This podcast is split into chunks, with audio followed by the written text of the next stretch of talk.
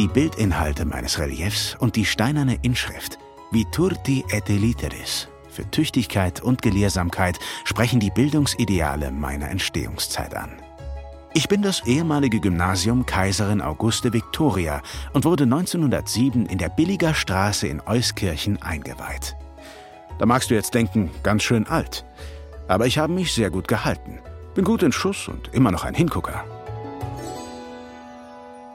Aus Backsteinen bilde ich ein Ensemble aus Schulgebäude, Turnhalle, Direktorenwohnung und stehe für das großstädtische Bauen seiner Zeit im Stile der Neorenaissance.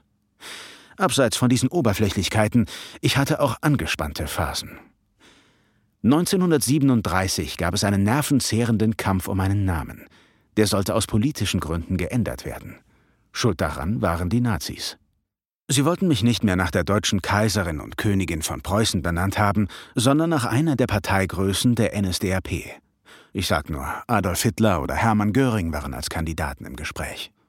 Mich schaudert der Gedanke daran jetzt noch, dass ich fast nach einem dieser Massenmörder benannt worden wäre. Aber das Gute ist ja, es konnte verhindert werden. Ich selbst konnte damals nicht sprechen, aber die Lehrerinnen und Lehrer und städtischen Gremien waren diejenigen, die den Nazinamen verhinderten. Sie setzten stattdessen Emil Fischer durch. Jetzt fragen Sie sich vielleicht, wer Emil Fischer ist. Er war zum einen ein gebürtiger Euskirchener, obendrein mein ehemaliger Schüler, was mich besonders freute, und zudem beruflich sehr erfolgreich. Emil Fischer ist Nobelpreisträger und gilt als der Begründer der klassischen organischen Chemie und einer der großen Naturstoffchemiker des ausgehenden 19. Jahrhunderts. Ihn als Namensgeber zu haben, war für mich voll okay. Bis 1968 diente ich auch als Emil Fischer Gymnasium, ehe der Auszug des Gymnasiums in ein neues Gebäude, ein paar Kilometer entfernt von mir, erfolgte. Mittlerweile bin ich die Heimat der Grundschule Paul Gerhard. Jeden Tag kommen junge Schülerinnen und Schüler zu mir, was mir Freude bereitet und mich lebendig hält. Virtuti et Literis, also für Tüchtigkeit und Gelehrsamkeit stehe ich gemäß meiner Inschrift, aber auch für die Verhinderung eines Nazinamens. Für mich sind Bildung und Haltung unabkömmlich für ein funktionierendes Miteinander.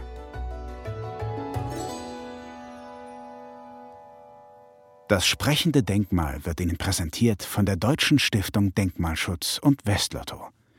Die Deutsche Stiftung Denkmalschutz schützt und erhält Baudenkmale und macht Geschichte und Kultur in Deutschland erlebbar. In Nordrhein-Westfalen wird sie dabei von Westlotto mit der Glücksspirale unterstützt.